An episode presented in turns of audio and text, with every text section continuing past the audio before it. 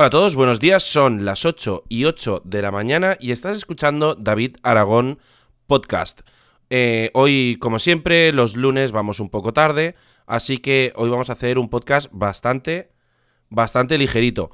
Eh, lo primero que os quiero contar hoy es que este fin de semana, aparte de que he tenido dos bodas, he estado trabajando a toda pastilla, eh, comentaros que simplemente estoy muy, muy, muy, muy, muy, muy, muy contento de haber conseguido un, un hito, por decirlo de alguna manera, una cosa que para mí todavía eh, no había conseguido hacer. Y es que resulta que este fin de semana he conseguido hacer un escaneo 3D totalmente funcional. Flipas. La verdad es que está muy chulo. eh, se pueden hacer muchas cosas con el escaneo 3D. Y resulta que no, no me, no me he gastado mil euros en un escáner 3D, no me he gastado nada. Simplemente con mi Sony A6300 eh, puesta en manual, me bajé a la calle y con un programita que hay mm, luego disponible, estuve haciendo unas 40 o 50 fotos a un objeto. En este caso era una papelera, era lo único que tenía la sombra. Y al final, pues he obtenido un, un escaneo 3D de esta papelera. Lo he estado poniendo en redes sociales, en Twitter, en Instagram, etcétera, etcétera.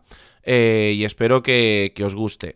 Mm, esta tecnología, la verdad es que está bastante chula desde que se inventó la fotografía. eh, se ha ido investigando siempre con el tema de las perspectivas, de, de las funcionalidades, de la fotografía, etcétera, etcétera. Y resulta que una de las cosas que se puede hacer con la fotografía es eh, calcular, digamos, la posición. Este software lo que hace es calcular la posición de cada una de las fotografías y a base de unirlas unas con otras, consigues, de, consigues saber cuál es la forma 3D de, de un dispositivo, o sea, de un, de un objeto. Entonces, ¿qué pasa? Que cuando tú haces un montón de fotos dándole vueltas a un, a un objeto, eh, al final obtienes un. como si fuera un escaneo 3D. Inconvenientes que tiene esto, pues que, por ejemplo, para la papelera, esta que he hecho, eh, se tardan como tres horas. También te digo que eh, es mucho menos que escanear. O sea, perdón, es mucho menos que modelarla, mucho menos tiempo.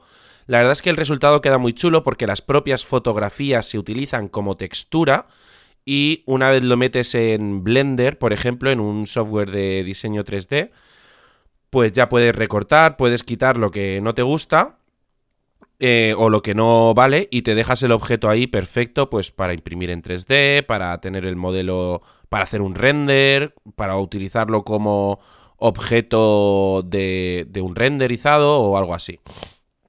Así que estoy muy contento. Eh, también he pasado a raíles la, la FL Sun Cube, que es lo que os comenté que iba a hacer. Eh, ya la tengo puesta, estoy diseñando algunas piezas para modificar porque no me gustan cómo están hechas, etcétera, etcétera. Y ya he imprimido unas cuantas cosas con ella y la verdad es que es impresionante.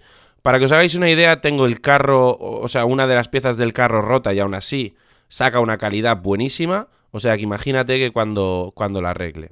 Hoy podcast cortito de pim pam pum.